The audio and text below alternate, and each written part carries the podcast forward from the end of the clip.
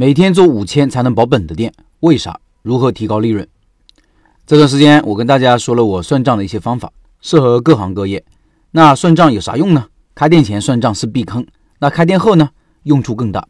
做数据分析会帮你客观理性的看待店铺运营，并且找出问题在哪里。举例说明，抖音直播间一位老板是做折扣超市的，他很困惑，每天忙忙碌碌，营业额也不错，但感觉没赚到钱，也不知道问题在哪里。来看看通过数据的分析能发现什么。老板给我提供了一组数据，他的房租十四万一年，加盟费两万，装修六万，进货十五万，水电每个月三千，人员工资一万二每个月。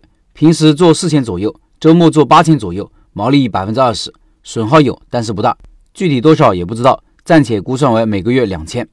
我们来算算保本营业额，保本营业额是等于固定开支除以毛利，等于一万一千六的房租加上一万二的人工，加上水电开支三千，加上其他的损耗两千，这些固定开支相加除以百分之二十的毛利，等于十四万三，也就是说。每天要做到四千七百六十七的营业额才能保本。老板现在的营业额平均水平是在五千左右，也就是说，现在这个店基本是一个保本的状态。这个是对于现状的客观判断。接下来就要对成本结构进行分析，比如房租的占比、人工占比和毛利水平进行分析。房租和人工占比是否合理，可以和行业的平均水平做对比，得出来如果偏低，再看看是房租的问题还是营业额的问题。现在这个店的房租和人工占比都是百分之八左右。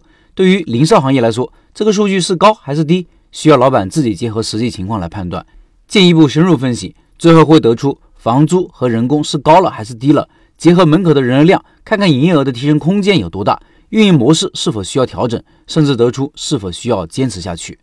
不过这里有个数据很重要，而且有一定的改善空间，就是毛利。毛利对于净利润的影响非常大。我们假设毛利是百分之二十五。套用上面的公式，保本营业额只要做到十一万四，每天只要做到三千八就可以保本，比前面算出来的保本营业额四千七百六十七，足足下降了将近一千块钱。客单价如果是二十的话，那就需要五十个客人啊。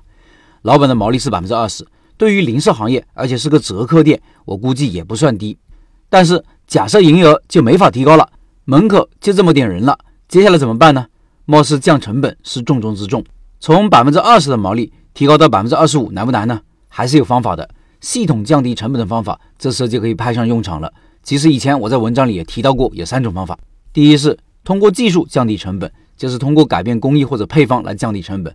比如一个菜品之前你用五种原材料，后来经过改良用了三种原材料就可以做成了，而且味道更佳，成本由十块钱降低到八块钱。这种方法就是技术降成本。对于产品自己做、服务自己提供的生意，空间很大。第二。